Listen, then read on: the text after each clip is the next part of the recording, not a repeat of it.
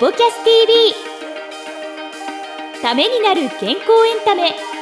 この番組はスポーツを通じて人々の健康生活の実現を目指す5台の提供でお送りいたします。YouTube 版ではエクササイズ動画もお楽しみいただけます。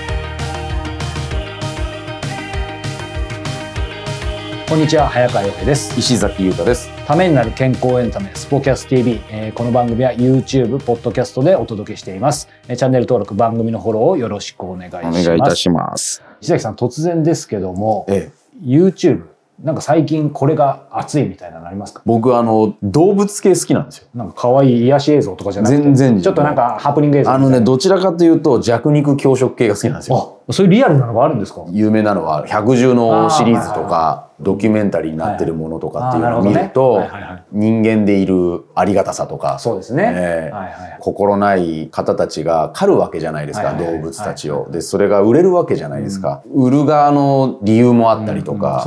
それで生計を立ててる方たちも何ができるわけじゃないんですけどね。まあいろいろちょっとでも考えさせられます考えさせるものでね。だ結構ね、そのね、動物系のシリーズをよく見ちゃいますね。なるほどね、そういうね特に野生を感じながらねあのよくも悪くも人間社会の中に入ってますから、うんこうたまに自分の中のね野生の本能をね、はい。こうちょっとかき立ててる石崎裕太さんがですね、えー今回無添加住宅を建ててみたということで、まあ、そういう意味では無添加住宅のまたかけ離れてる話でしたね。はいということで、はい今回は石崎裕太無添加住宅建ててみたシリーズ後編をはいお届けしたいと思います。それではどうぞ。どうぞ。あのもう少し突っ込んで聞いていきますけど、はいはい今いろいろいい部分をいっぱいお聞きして、うんいやいいなと思いつつこれ見てる方僕もですけど建てたいなでもお高いんでしょ？っていうなんか思っちゃうんですけどまあ金額ね具体的なことはあの差し控えますけど、うん。どうなんですかぶっちゃけ。僕が立てたタイミングっていうのが、うん。ロシアとあのウクライナの,、かんあの戦争のですね、はい。本当にギリギリのラインでうん。決めなければいけないことがいっぱいあって、昨年の8月9月ぐらいで決断しないと、それ以降金額がもっと上がってしまう。僕が契約する時点でもう戦争が始まる前までの建材が1.5倍になってるものもあって、おこれ以上もう逃すと確実に金額上がってっちゃうからっていうところで、予算的にはね、ん。シビアな話を、うん。あのしたのよく覚えてますけど、例えば木っていろんなメーカーさんがあって、うん。やっぱ国産の木っていうのはやっぱものすごくそれ自体高いんですよね。うん。であと大手さんはいろんな意味があると思うんですけど高い。その中にはもういろんなものが載ってます、はい。ええでもあの一方で言うとあのアフターメンテナンスとか、はい。サポートっていうのは、やっぱそれはあのすごいものが多分ね聞いてる限りではあると思うんですよ。そうですね。はい。うんでそういったあの大手さんと比べると余計なものが載ってないっていうのと、この無添加住宅をあの、はい。作られたこの秋田さんって、はい。これ以外にも秋田さんがどうやって無添加住宅を建てたかっていうのが、漫画になってるものもあってそれはもう僕あのすごく読んで家建てる前に、ああこの人はすごいなと思って、念ながらあの数年前に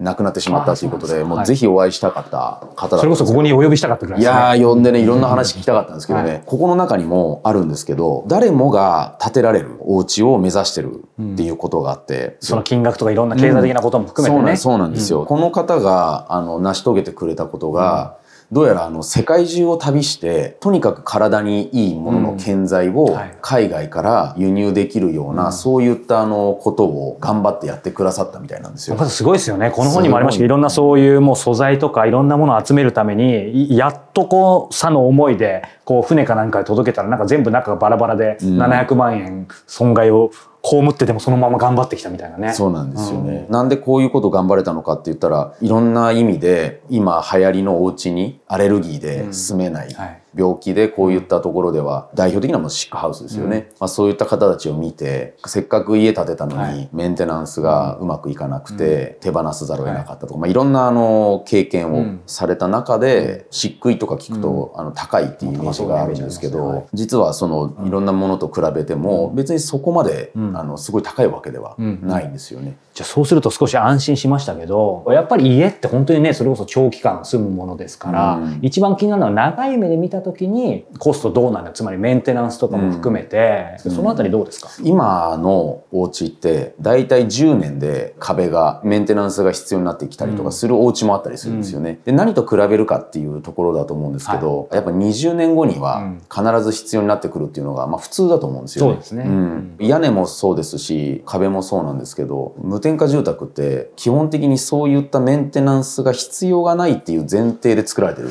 画期的ですね。塗り直すだけなので、うん、そこまでの費用っていうのは当然かからないのと、うん、漆喰ってやっぱり長持ち特にその漆喰ってすごい歴史があって、お城のあの真っ白なあれじゃないですか。あれ漆喰で作られてるんですよねもともとね。そうなんです、よね、はいはい、やっぱり昔の知恵っていうかすごいあの長持ちして、なおかつそのメンテナンスしやすい、でコストがそこまでかからないように、お城を建ててる時からやっぱり考えられて作られてるっていうことを僕聞いて、50年60年、うん、次の世代に引き継げるようなお家になりますっていういい状態で、うん、それ聞いた時にああやっぱりそういったことも考えて建てた方がいいなと思いましたね、ちょっと個人的には驚いたのが家の中にアーチ状の入り口というか作れるってこれは結構すごいことですよね。概念を覆されたんですけど、ドアって、はい、普通に四角い四角い扉はまってますよね、扉をつけない場所とかいろいろ作ったんですけどね。可愛く、あのアーチ状に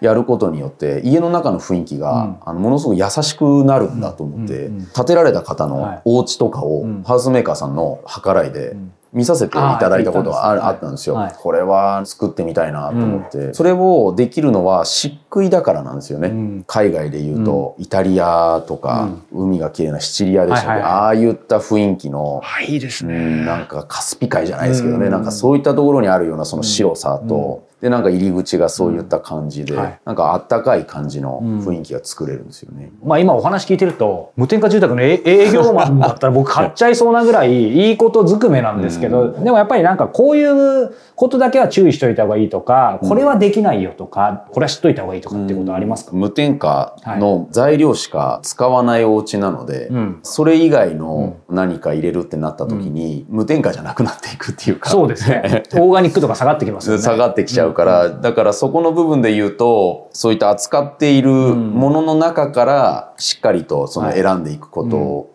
をおすめしたいっていうところですよね。うん。うん、じゃあここだけは別のメーカーのスペックをこうやって入れたいってなってくると、そこだけは、あのできないことはないんですけど、はい、あのどんどんあのじゃあそれだとこういった、あの部材は使えませんっていうことになってきちゃうんで、無添加度はどんどん下がってきちゃうんで、注意しなきゃいけないのはやっぱりコンセプトっていうところを大事にして、何をあの優先的に考えるのかっていうところが大事なんじゃないかなと思うんですよね。まあ僕自身も経験して、それ入れちゃうとなんか無添加じゃなくなっちゃうっていうか、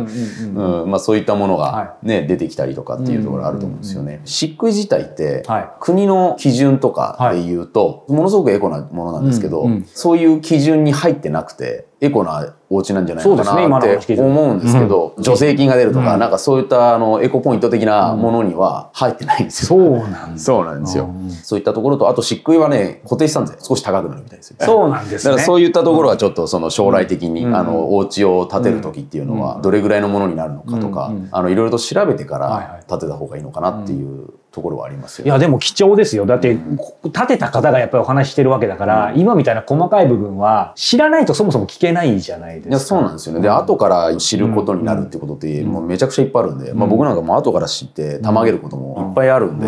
自分でい。ろいろ調べて、あの掴んでいくしかないんだなって思ったのはすごい勉強になりましたね、これひょっとしたら今後質問がいっぱい来るかもしれないですよ石崎石崎裕太に聞きたい無添加住宅とはみたいな。それはもうあの YouTube でたくさん出てますんで。収録時時点ではねスマわれて、まあ、1か月2か月ってとこだと思いますけど、うん、これやっぱ違うわみたいになんか住んでみて感じることはありますか？新しくなったからじゃなくて、はい、帰りたくなる。キャッチコピーみたいですね。帰りたくなる。帰りたくなる。んですよあと朝起きてやっぱりもう一番思うのは前まではちょっと時間早く出て、うん、サードプレイスですよね。あスタバとか、広々とした空間で、ちょっと朝コーヒー飲んで、それからあの仕事行きたい。文字通り朝のちょっとね、一人の時間でモーニングルーティンルーティンで、しかも深呼吸ね、するみたいなね、ええ。朝のカフェはなくなったんですよ。はいそれは決定的ですね。それはね、朝早く起きて、自分でコーヒー入れて、いいな今まで感じたことがない、ん家ってこんなにリラックスできるんだっていう、すごく自分の中で大きいですよね。あの無添加住宅ってことじゃなくても全然構わないんですけど、はいあのいろいろご苦労してあお家をまあ新築されたわけじゃないですか。はで僕今賃貸で一戸建てをまあいつか住みたいとか建てたいと思ってる。